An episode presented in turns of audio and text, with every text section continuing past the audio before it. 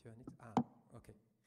Ähm, Ingo hat uns ein, eine Textstelle heute Morgen, ähm, die den Predigtext enthält, aufgegeben, die ähm, herausfordernd ist, wenn ich das mal so ähm, freundlich sagen will. Es ist heutzutage, würde man sagen, es ist ein steiler Text. Ja? Ähm, und den würde ich jetzt gern vorlesen. Kolosser, drittes Kapitel, Verse 1 bis 17 nach der neuen Genfer Übersetzung.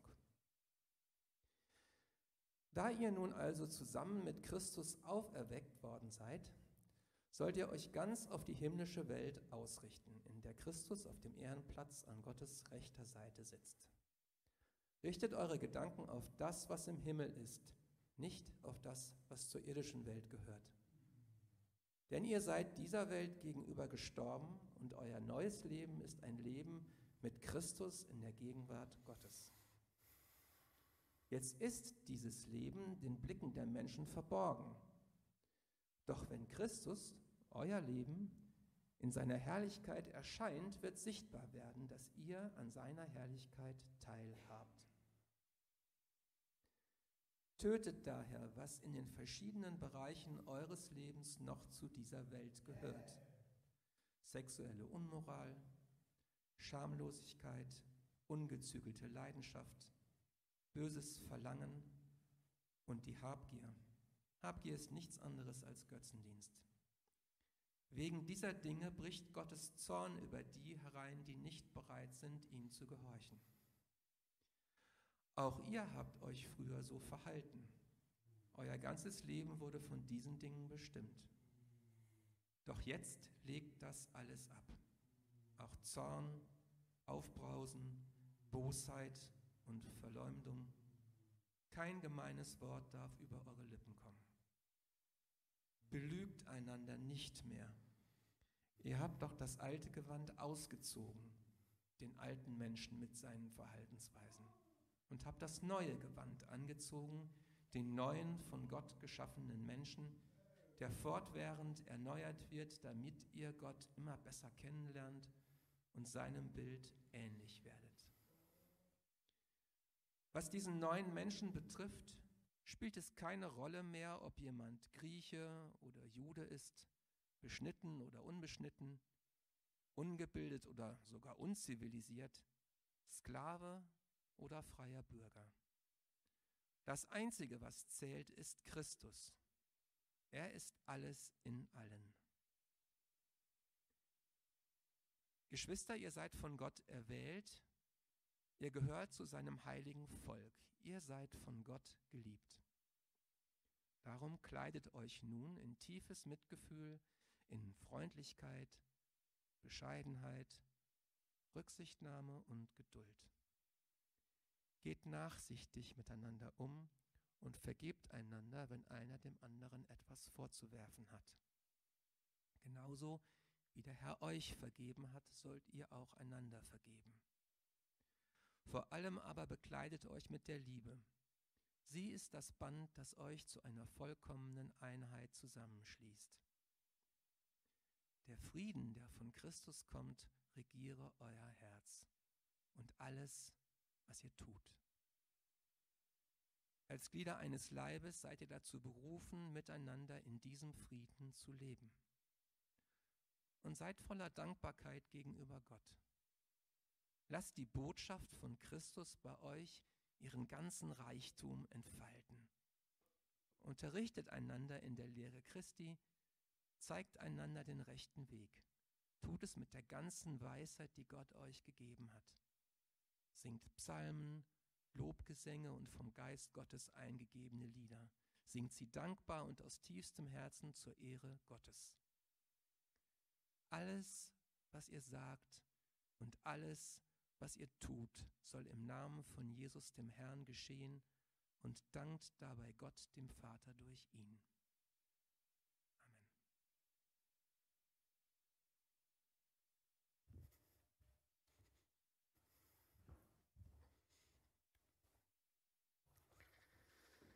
Vielen Dank. Es tut manchmal richtig gut, Wort Gottes in, im Zusammenhang zu hören. Keine Angst, äh, das ist nicht mein Predigtext. sondern das war eine Schriftlesung, die den Predigtext in den richtigen Kontext stellen soll. Ich fange heute mal an mit einer wahren Geschichte. Ich weiß gar nicht, ob er sich noch daran erinnert. Es ist wahrscheinlich schon über 20 Jahre her, auf einem Jugendtag in Mülheim. Da war jemand von euch damals in Mülheim mit auf dem Jugendtag, muss irgendwann in den 90er gewesen sein. Genau, Dirk war auf jeden Fall dabei, denn über ihn möchte ich was erzählen. Wir, wir haben damals, ähm, das gehörte so üblicherweise zu den Jugendtagen, also den Treffen der Jugendlichen aus ganz Deutschland oder Norddeutschland. Das, ich weiß gar nicht, ob es jetzt ein regionaler, ich meine, es war ein norddeutscher Jugendtag. Um die 200, 300 junge Leute kamen dort zusammen und dann läuft viel Programm und Gottesdienste, Lobpreis und Workshops, Seminare und unter anderem gehörte auch immer zu den Jugendtagen ein Straßeneinsatz dazu. Das ist leider so ein bisschen verloren gegangen. Wir sind also in Mülheim auf einen zentralen Platz gegangen und das passierte wie immer sehr spontan. Eckhard Vetter hat gesagt, Ingo, du leitest das. Ich war selber Jugendlicher, aber ähm, da schlug mein Herz, das wusste er. Und dann sind wir auf die Straße gegangen und haben gepredigt und äh, Lieder gesungen und die Leute blieben stehen. Und äh, das war schon spannend. Die Leute waren neugierig. Es gab ein kreatives kleines Theaterstück. Und dann hatte ich Dirk gebeten, doch ein Zeugnis zu erzählen. Weil er war kurz zuvor zum Glauben an Jesus gekommen und äh, das lebte und pulsierte so richtig in ihm. Und dann stellt er sich da auf dem Platz an das Mikro ganz mutig und erzählt so sein ganz persönliches Zeugnis, wie er, wie Gott ihn erreicht hat, wie er Christ geworden ist. Und dann, dann sagt er so im Nebensatz, ihr fragt euch vielleicht alle, die ihr jetzt hier zuschaut, warum wir hier sind. Und dann sagt er, da oben steht es. Und dann dreht er sich um und da war ein, ein Kaufhaus, ein großes Kaufhaus, Herrenausstatter. Da stand dran, alles für den Herrn. In großen Buchstaben, über dem ganzen Platz, alles für den Herrn. Und sagt ihr, darum sind wir hier. Wir machen das alles für den Herrn. Vielleicht denkt ihr, wir spinnen, wir sind durchgeknallt, wir machen das für den Herrn. Der hat uns so sehr geliebt und hat uns seinen Sohn Jesus geschickt. Und von dem wollen wir reden und er soll die Ehre bekommen. Alles für den Herrn. Und ich dachte, das wäre ein guter Titel für meine Predigt heute, weil sie passt einfach, äh, diese schöne Geschichte, zu dem, was ich heute sagen möchte. Es ist ja, ihr kennt das auch, wenn wir in der Gemeinde sind und in der Gemeinde dienen und dann tun wir was und es bleibt ungesehen, keiner sagt Danke, das kann passieren, äh, sollte nicht passieren, aber es passiert. Oder wir, wir sind frustriert, weil uns vielleicht an der einen oder anderen Stelle was fehlt und wir gedacht hätten, da kommt Unterstützung. Und es macht den Unterschied, ob ich das für die Gemeinde mache oder für den Herrn. Es macht einen Unterschied, ob ich das mache, damit ich groß rauskomme oder ob der Herr groß rauskommt. Wenn ich mir so wichtig bin, dass alle mich sehen und meinen Dienst und ich die Klöpfer auf die Schulter und die Dankessagung der Gemeindeleitung bekomme, dann, dann läuft sich das schnell aus. In der Gemeinde ist auch ein Ort, wo wir schnell mal enttäuscht werden, weil da sind auch Menschen und da Menschels und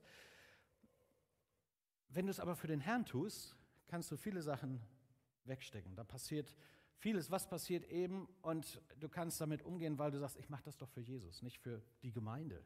Mach das doch für den Herrn und er soll die Ehre bekommen. Und ob ich wichtig groß rauskomme, ob die Leute mich sehen, kann eigentlich zurücktreten. Und ähm, so geht es heute auch ein bisschen um unsere Herzenshaltung. Und ich möchte uns herausfordern, wie dieser lange Lesungstext uns ja auch herausfordert. Aus dieser Lesung möchte ich nur einen Vers konkret betrachten, der, wie ich finde, heraussticht. Das ist der Vers 17, Kolosser 3, Vers 17. Alles, was ihr sagt, heißt es da, und alles, was ihr tut, soll im Namen von Jesus, dem Herrn, geschehen und dankt dabei Gott, dem Vater, durch ihn. Ich bete nochmal. Herr, und jetzt öffnen wir dein Wort und sind schon mittendrin und wollen dich bitten, dass du uns in die Wahrheit dieses Wortes führst, dass du uns von falschen Haltungen, von Sünde überführst, dass du uns ganz neu Jesus vor Augen malst und dass wir ihm folgen und das neue, das neue Leben ergreifen und leben. Und das bleibt nicht im Unsichtbaren, das wird die Welt erkennen. Hab Dank dafür. Segne dein Wort an uns, alles hören und reden in deinem Namen. Amen. Alles für den Herrn. Oder ich habe das auch mal so im Untertitel genannt, Anbetung im Alltag. Wir sind ja manchmal so geneigt, äh, die Anbetungszeit auf die fünf bis sieben Lieder im Gottesdienst zu reduzieren. Das ist dann unsere Anbetungszeit. Wenn die Band gut ist und die Sänger äh, gut singen und das, dann sind wir gefühlsmäßig ergriffen und fühlen uns berührt und äh, manchmal ist es auch anders. Und dann gehen wir in den Alltag und verpassen äh, das, was eigentlich Anbetungszeit sein soll, nämlich unser ganzes Leben. Also alles für den Herrn. Er soll die Ehre bekommen, auch in unserem Alltag. Anbetung im Alltag. Das ist meine Herausforderung heute. Und bevor ich auf diesen zentralen Text eingehe, oder diesen Vers 17, möchte ich doch etwas zu den Hintergrundbemerkungen oder ein paar Hintergrundbemerkungen zum Kontext sagen, denn der ist ja nicht ganz unwichtig, offensichtlich.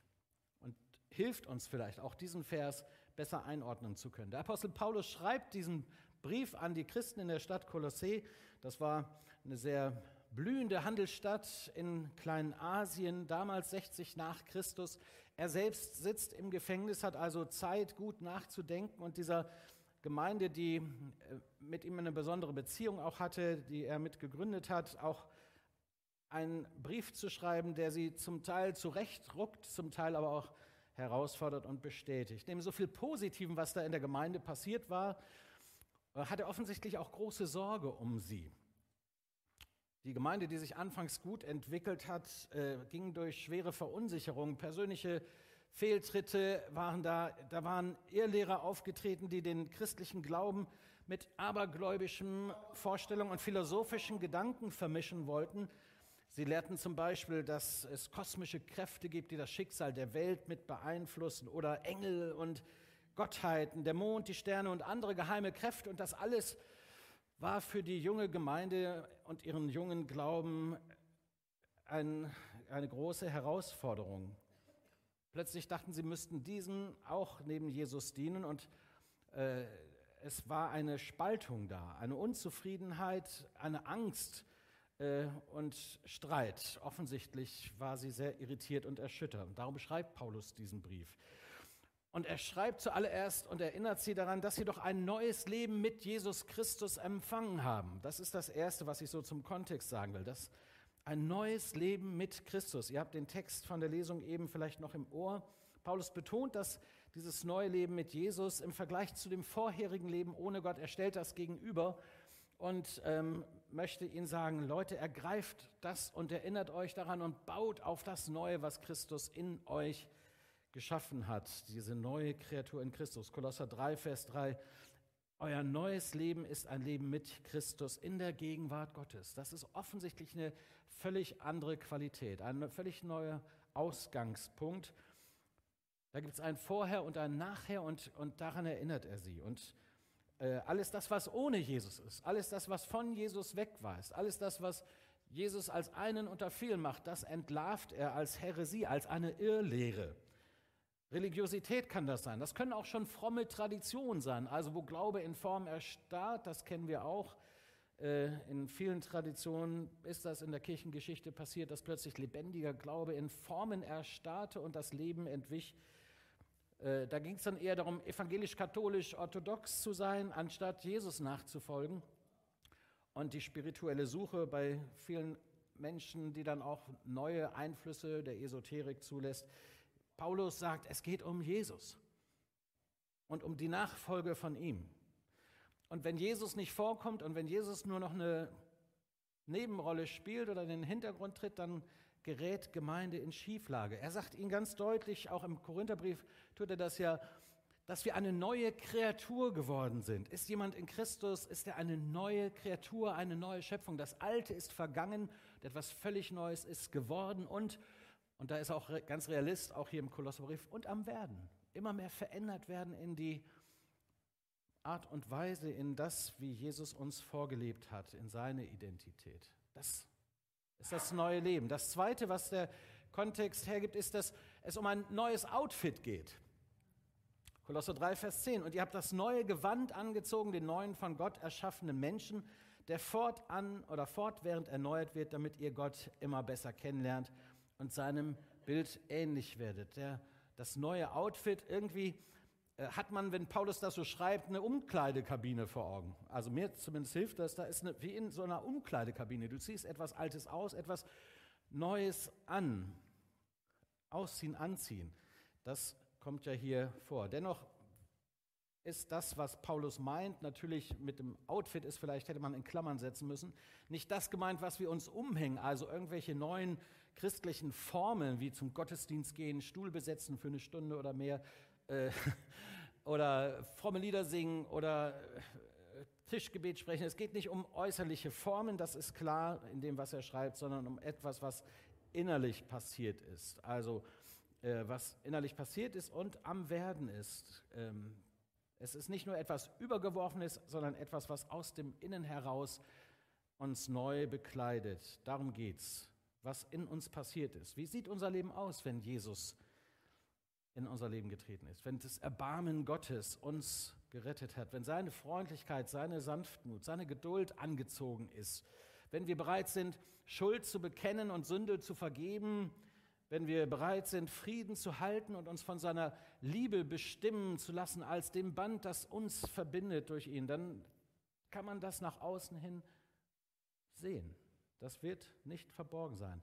Also ein neues Leben, sagt Paulus, habt ihr empfangen. Etwas ganz Neues, was euch von innen nach außen anders und viel schöner kleidet. Und ein drittes, eine neue Ausrichtung, die er hier äh, im Kontext sehr deutlich zum, zur Sprache bringt. Eine neue Ausrichtung. Das Einzige, was zählt, Kolosser 3, Vers 11, heißt es da, ist Christus. Es geht um Jesus. Er ist alles in allem. Ist das so in unserem Leben? Oder ist unser Ego und sind wir nicht doch oft immer noch Mittelpunkt auch unserer religiösen Betätigung, unserer kirchlichen Aktivität, unseres gemeindlichen Miteinanders. Und da gerät es dann in Schieflage. Wie hat es mal jemand gebetet? Ich, mich, meiner, mir, Herr, segne doch uns vier. Aber das ist nicht das, was neutestamentliche Gemeinde ausmacht. Das ist nicht das, was der Christus, auf den wir ausgerichtet sein soll, uns lehrt, um den es gehen soll. Es soll in allem, was wir tun, in allem, was wir Leben um ihn gehen. Das ist das Einzige, was zählt. Oder Vers 1, ne? ihr sollt euch ganz auf die himmlische Welt ausrichten, in der Christus auf dem Ehrenplatz an Gottes rechter Seite sitzt. Oder Vers 2, richtet eure Gedanken auf das, was im Himmel ist und nicht auf das, was diese irdische Welt, zu dieser irdischen Welt gehört. Also eine neue Ausrichtung, ein neuer Fokus ist unser, macht unser Leben aus. Das kann man sich vorstellen wie eine Antenne.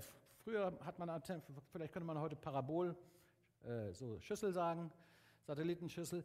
Die muss ausgerichtet werden und dann, wenn sie connected ist mit dem, was sie empfangen soll, dann erfahren wir plötzlich ein neues Programm. Dann sehen wir, sind wir auf Sendung mit dem, der äh, uns segnen möchte, mit dem, der alles geschaffen hat, mit Jesus selbst. Dann empfangen wir andere Botschaften als die um uns herum, die oft sehr laut sind die uns geprägt haben, unser ganzes Leben, unsere Biografie, unser unsere familiäre Kontext, unsere Religiosität, selbst unsere kirchliche Prägung.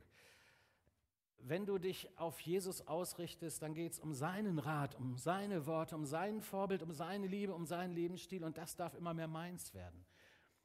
Das sagt Paulus so vorausschickend jetzt mal als das, worum es eigentlich geht. Und wenn dann jemand zu dir kommt und dir sagt, du weißt so, ich nehme dich so wahr und ich, ich sehe etwas von Jesus in dir, dann darfst du, darfst du sehr dankbar sein. Dann, dann ist genau das passiert.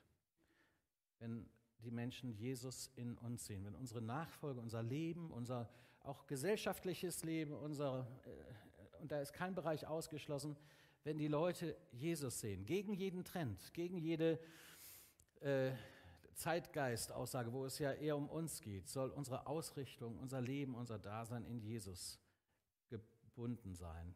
So, das, das soll erstmal reichen. Ich denke, ihr habt das verstanden oder habt den Punkt verstanden, den Paulus hier in diesem ganzen Abschnitt machen möchte. Jetzt nochmal zu Vers 17. Alles, was ihr sagt, ich wiederhole ihn gern nochmal, und alles, was ihr tut, das soll alles im Namen von Jesus, dem Herrn, geschehen und dankt dabei Gott, dem Vater, durch ihn. Das ist ja groß genug geschrieben. Können wir das mal zusammenlesen? Dann seid ihr auch mal wieder so ein bisschen, habt ihr mal einen Hallo-Wach-Moment. Kriegen wir das zusammen hin? Alles, was ihr sagt und alles, was ihr tut, soll im Namen von Jesus, dem Herrn, geschehen und dankt dabei Gott, dem Vater, durch ihn. Genau. Amen dazu. Also, es geht um alles. Das ist so mein erster Punkt. Es geht um alles. Alles für den Herrn habe ich es genannt. Der, erste Punkt, den ich machen möchte oder den Paulus machen möchte, es geht um alles. Alles soll Gott Ehre machen. Alles ist Anbetung, wenn, wenn wir in der richtigen Lebenshaltung unterwegs sind, wenn er uns prägt und sein Wort uns prägt, wenn, wenn das Umfeld stimmt und mein Herz an der richtigen Stelle ist. Dann geht es um alles. Wenn es um alles geht, das nehmen wir ja ganz gerne so, um etwas dramatisch deutlich zu machen. Und das möchte ich an dieser Stelle auch. Es geht nicht um ein bisschen Christ sein. Es geht nicht um ein bisschen christlich sein, um ein bisschen irgendwelche Erwartungen von Mama, Papa oder wem auch immer erfüllen. Es geht um alles, weil es auch in dieser Welt und in dem, wie wir als Christen dastehen und äh, unseren Auftrag wahrnehmen, es geht um alles. Um Ewigkeit, um ewiges Leben, um ewige Verlorenheit. Und darum können wir uns als Gemeinden keine großen Schnitze erlauben und äh, darum müssen wir uns immer wieder sammeln um diesen Jesus, weil es um alles geht. Wenn wir sonst auch unsere Lobpreiszeiten haben und gerne da auch uns fallen lassen, und das ist ja auch gut so, vielleicht sogar emotional berührt werden, äh, dann, dann ist das nicht verkehrt. Ich möchte das jetzt nicht irgendwo als äh, mit dem Finger zeigen und sagen, das ist nicht Anbetung, das ist auch Anbetung. Das ist hoffentlich Anbetung, wenn es auch in der Lobpreiszeit nicht um mich oder das schöne Singen oder die gestimmten Instrumente geht, sondern wirklich um Jesus selber, um den, der mir begegnen möchte, auch in diesen wunderschönen Liedern, Texten, die zur Sprache bringen, was meine eigenen Worte oft nicht können. Wunderschön und auch hilfreich, um auf Jesus zu sehen.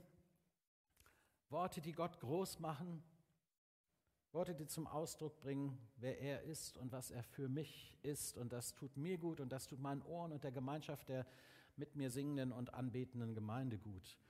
Das ist etwas von Intimität. Und auch gleich, wenn wir nach der Predigt noch einige Lieder anstimmen, dann singen wir nicht nur Lieder.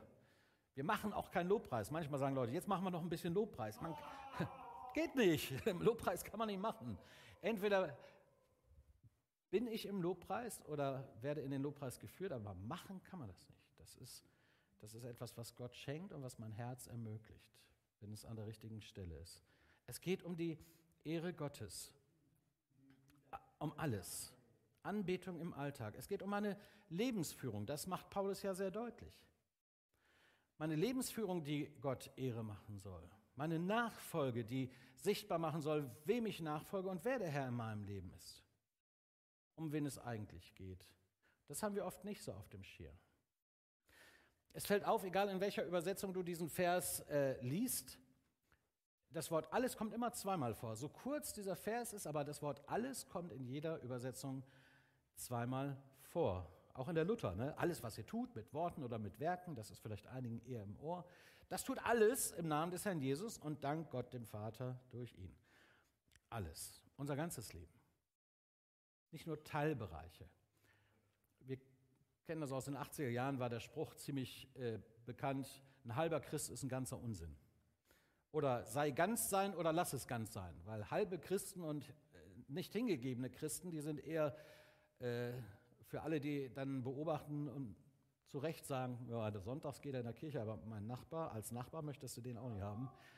Äh, das das merken wir, das hat Auswirkungen. Es geht also nicht nur um schöne Gottesdienste, um die Stunden, die wir hier in der Gemeinde verbringen, sondern um meinen Arbeitsalltag, um meine Freizeitgestaltung. Es geht um dein Leben in all den Rollen, in denen du bist, als Mutter, Vater, als Kind, als Onkel, Tante, als äh, welche Bereiche auch immer, an jedem Ort, an jedem Tag. Es geht um deine berufliche Situation als Chef oder auch als Angestellter oder Angestellte und immer und überall um alles, um seine Gegenwart. Wie hat das jemand gesagt? Seine Gegenwart, seine Wirklichkeit, seine Wirksamkeit erfüllen alle Zeiten unseres Lebens mit Bedeutung und verleihen ihnen Wert und Gültigkeit.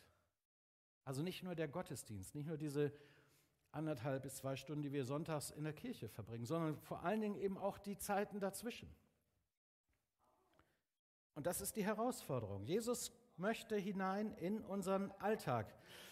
ich habe meine Gemeinde vor einiger Zeit sehr verunsichert. Am Ende des Gottesdienstes kamen noch die Ansagen und dann habe ich gesagt, ich möchte euch herzlich einladen zum Gottesdienst am nächsten Samstag. Und dann hat mich schon einer laut, Sonntag, nein, sage ich Samstag. Samstagmorgen um 9 Uhr. Garteneinsatz. Gottesdienst.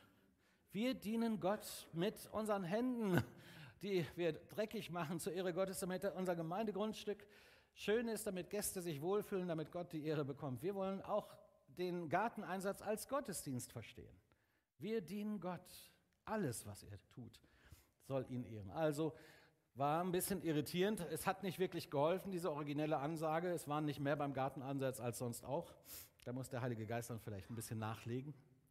War ein Versuch wert. War mir aber wichtig, das so deutlich zu machen, dass es eben genau darum geht. Das ist eine wichtige Erkenntnis. Christsein, Gottesdienst und den Alltag kann man nicht trennen, kann man nicht segmentieren in christlich und nicht christlich. Entweder sind wir Christen und Nachfolger in allen Bereichen unseres Lebens oder aber nicht. Und dann verschließt sich der Himmel und dann kommt Jesus vielleicht in unserem Alltag gar nicht vor. Also das Erste, was ich sagen wollte, es geht um alles. Und Paulus differenziert das noch und sagt, alle eure Worte, alle eure Worte. Die Macht der Worte dürfen wir nicht unterschätzen. Die Macht, die Worte haben, auch, das kann jeder, der ein bisschen älter geworden ist, vielleicht auch reflektiert schon wahrnehmen, dass was so uns in unserer Kindheit an Sprüchen oder an Aussagen oder auch an Festlegungen über uns ausgesprochen wird, kannst ja doch nichts oder ach, das schaffst du nicht. Äh, so sehr negative Botschaften, die uns ein ganzes Leben prägen, die uns ähm, entmutigen, äh, die haben Macht in unserem Leben. Was Menschen Menschen sagen, äh, das ist nicht von ungefähr und einiges brennt sich tief in unsere Seele, einige werden sogar an der Seele krank, weil sie verunsichert durch Worte sind. Unser Reden ist wichtig, unsere Worte sind, sind nur dann zu sprechen, wenn wir sie mit Verantwortung wahrnehmen. Das hat ja der Text auch deutlich gemacht. Unser Reden, auch unser Schreiben übrigens, ich habe so manche Christen mal gesagt, schreibt doch nicht so viele E-Mails oder was da manchen, auf manchen Foren im Internet auch von Christen alles geschrieben wird, kann man sich nur fremdschämen für. Hat nichts mit der Liebe Gottes zu tun. Wie manchmal in der Gemeinde miteinander umgegangen wird, übereinander geredet wird, anstatt miteinander zu reden an, oder anstatt füreinander zu beten, wozu Paulus uns auffordert. Unsere Worte sind wichtig. Und was wir sagen und was wir vielleicht auch als WhatsApp weiterleiten, manches ist so schlüpfrig und so für Christen unangemessen, wo ich mich immer frage, wie kann der das auch mir als Pastor dann schicken, so ein Scheiß? Ja, da schämst du dich, da denkst du, eigentlich müsste ich mir mal zur Seite nehmen und sagen, ey, du, das passt irgendwie nicht zu einem Menschen, der in der Nachfolge von Jesus ist. Also was wir sagen, wie wir es sagen, wann wir es sagen, unsere Worte sind wichtig. Alles, was ihr sagt. Hammer, was Paulus da von uns fordert, oder? Ein bisschen weltfremd, oder? Was ist das für ein hoher Maßstab? Alles, wirklich alles, was ihr sagt. Unsere Worte sind wichtig. Unsere Zunge kann ein gefährliches, ein, gefährlicher, äh, ein, ein gefährliches Instrument sein, um Menschen zu zerletzen und zu zerstören oder sie aufzubauen. Es geht um alles, auch um alles, was ihr tut. Das habe ich ja schon ein bisschen skizziert. Diese Predigt habe ich äh, schon in meinem Herzen vorbereitet und im Urlaub hatte ich viel Zeit und habe mir Gedanken gemacht, was heißt das denn jetzt eigentlich wirklich, dieses alles, was ihr tut? Und dann war ich so am Brötchen schmieren und sagte, was hat jetzt das Brötchen schmieren mit diesem Vers zu tun? Alles, was ihr tut. Oder beim Einkaufen. Oder beim Telefonieren mit meiner Mama, die habe ich da angerufen und habe gesagt, was macht eigentlich den Unterschied, wenn ich das jetzt bedenke, auch im Gespräch mit meiner Mama oder Ras beim Rasieren, bei der Körperpflege allgemein, alles, beim Schwimmen, beim Spazierengehen, immer wieder kam mir das. Was heißt das eigentlich? Alles, was ihr tut, soll Gott ehren. Fegen, putzen, abspülen, die Zeitung austragen oder die Zeitung lesen, arbeiten oder Pause machen, essen oder trinken, alles. Gehen oder stehen, reden oder schweigen, arbeiten oder den Feierabend genießen, Sport machen oder einfach mal am Strand sitzen, zur Ruhe finden, Babysitten, alles, schreiben, lesen, Fernseh gucken, Computer spielen. Was würde den Unterschied machen, wenn Jesus und die das Bewusstsein, dass er da ist und dass es um ihn gehen soll, mit dabei ist. Wenn ich in den sozialen Medien unterwegs bin oder im Club feier oder gutes Essen und Trinken genieße, in meinem Hobby, in dem sozialdiakonischen Engagement, in der Mitarbeit in der Gemeinde, meine Sexualität, alles Geld ausgeben, alles Geld spenden, alles Geld behalten, alles, was ihr tut, sagt Paulus. Und alles, was ihr sagt, soll zur Ehre Gottes sein. Gott soll die Ehre bekommen. Passt das? Gibt es Tätigkeiten, die Gott nicht ehren? Natürlich, Sünde. Natürlich, das Verstoßen gegen seine Gebote, das wird ja auch deutlich. Wer bist du, wenn keiner guckt? Was denkst du da manchmal, was kein Mensch wissen sollte, was du da gerade gedacht hast? Alles. Und wenn wir uns verstehen als ein Tempel des Heiligen Geistes, wo Gott wohnt, dann wird es erst recht deutlich. Hier ist eine hohe Berufung. Hier ist grundsätzlich wichtig, wer wir sind. Ich hebe nicht den moralischen Zeigefinger, das will Paulus mit seiner Liste, die er hier aufführt, auch nicht, sondern er will uns bewusst machen, wer wir sind und wozu wir berufen sind, wem wir gehören und wer, wem unsere Aufmerksamkeit gehört. Und dann gibt es tatsächlich nichts, was ihn nicht ehren könnte. Lasst Taten sprechen, das kam eben schon mal. Ähm, und alles, was ihr tut, mit Worten oder mit Werken, äh, da musste ich gleich an eine alte Dame in unserer Gemeinde denken, die, die ist so fit, auch mit ihren 88 Jahren, dass sie unsere Gottesdienste noch online mitverfolgt und dann schreibt sie immer tüchtig mit bei der Predigt und dann ruft sie eine über 90-jährige Schwester an, die das mit dem Internet nicht so hinkriegt und die, dann erzählt sie ihr die Predigt nach. Also die hält ihr die Predigt vom Sonntag am Sonntagnachmittag und das dauert Stunden. Zeit hat sie ja. Und ich musste so sagen, boah, ey, das berührt mich. Das ist so, das ist sowas, wo ich sage, hier bekommt Gott die Ehre. Oder als vor ein paar Wochen bei uns der Keller abgesoffen ist, gleich zweimal hintereinander bei dem Starkregen, hat ein Bruder ohne viel Worte einen großen Anhänger bei mir vor der Haustür oder im, der, im Wendekreis geparkt und ich konnte erstmal alle meine Sachen, die ich noch retten konnte, unterbringen, weil es hat ja nur geregnet. Ich hätte nicht gewusst, wohin damit. Eine ganze Woche durfte ich diesen Hänger benutzen als Zwischenlagerung und da hat er kein Geld für genommen und hat er auch nicht großes Aufheben von gemacht. Er war einfach da und hat gesehen, da war eine Not und hat geholfen. Und wie viele andere Dinge können wir tun? Du fegst im Herbst nicht nur deine Blätter, sondern die vom Nachbarn mit. Der wird staunen. Oder schiebst den Schnee auch mal am Morgen bei ihm. Ein schönes Beispiel habe ich von einem Kollegen aus Süddeutschland gehört. Der berichtet von einem Mann, der aus dem Iran geflohen ist und in Deutschland und in seiner Gemeinde ein herzliches Willkommen äh, erlebt hat und jetzt, als dann die Ukrainer kamen letztes Jahr, hat er sich überlegt, ich muss auch etwas beitragen, damit die sich genauso wohlfühlen, die jetzt aus dem Krieg geflohenen Ukrainer sind und äh, hat sich aktiv beteiligt, um ihnen Unterkunft zu besorgen und in die Gemeinschaft hineinzuhelfen, auch der Gemeinde. Das hat mich mir imponiert. Und man könnte jetzt noch vieles sagen, wo wir Menschen sehen, die genau das tun, was sie tun zur Ehre Gottes. Alles für den Herrn, Anbetung im Alltag. Es geht um alles, habe ich gesagt. Als zweites sage ich, und keine Angst, dieser Punkt wird nicht so lang wie die anderen, äh, es geht um Jesus, offensichtlich. Das hatte ich schon gesagt, das wird an dieser Stelle aber nochmal wichtig.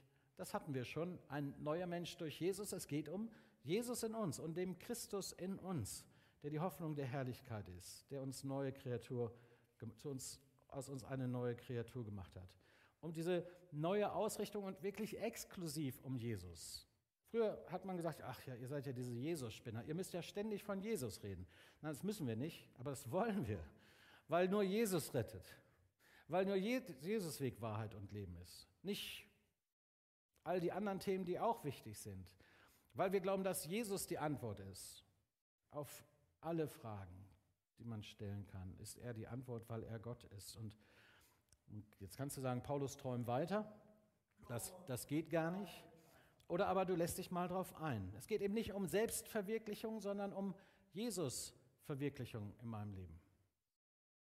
Ich zeige nicht auf andere und andere Menschen oder andere Christen und das, was sie falsch gemacht haben, sondern ich richte mich an Jesus aus. Es geht um ihn und um seine Ehre. Vor 20, 25 Jahren haben wir damals, als wir noch Jugend waren oder Jugend geleitet haben, diese Armbänder gehabt. Kennt ihr noch jemand? What would Jesus do? WWJD war so eine Kampagne, die uns geholfen hat, auch genau das zu tun, den Gedanken, dass Jesus da ist und dass es um Jesus geht, immer wieder zu etablieren. Was würde Jesus tun? Wie kommt Jesus groß raus, wenn er die Hoffnung der Herrlichkeit ist? Durch mich, durch das, was ich tue, durch das, was ich bete, durch das, was ich sage, durch das, was ich teile. Es geht um Jesus. Und dieser Gedanke im Namen Jesu, da muss man vielleicht auch mal der, der frommen Szene den Zahn ziehen. Ich bin ja viele Jahre in Amerika gewesen und habe dort studiert und gelebt. Und da endet ja kaum ein Gebet ohne in the name of Jesus. Kennt ihr das? Und das haben wir im Deutschen auch zum Teil mit übernommen. Das bete ich im Namen Jesu. Und manchmal habe ich den Eindruck, wir erwarten davon so eine, das ist wie so eine Formel, damit mein Gebet jetzt erhörlicher wird, wenn ich das noch sage.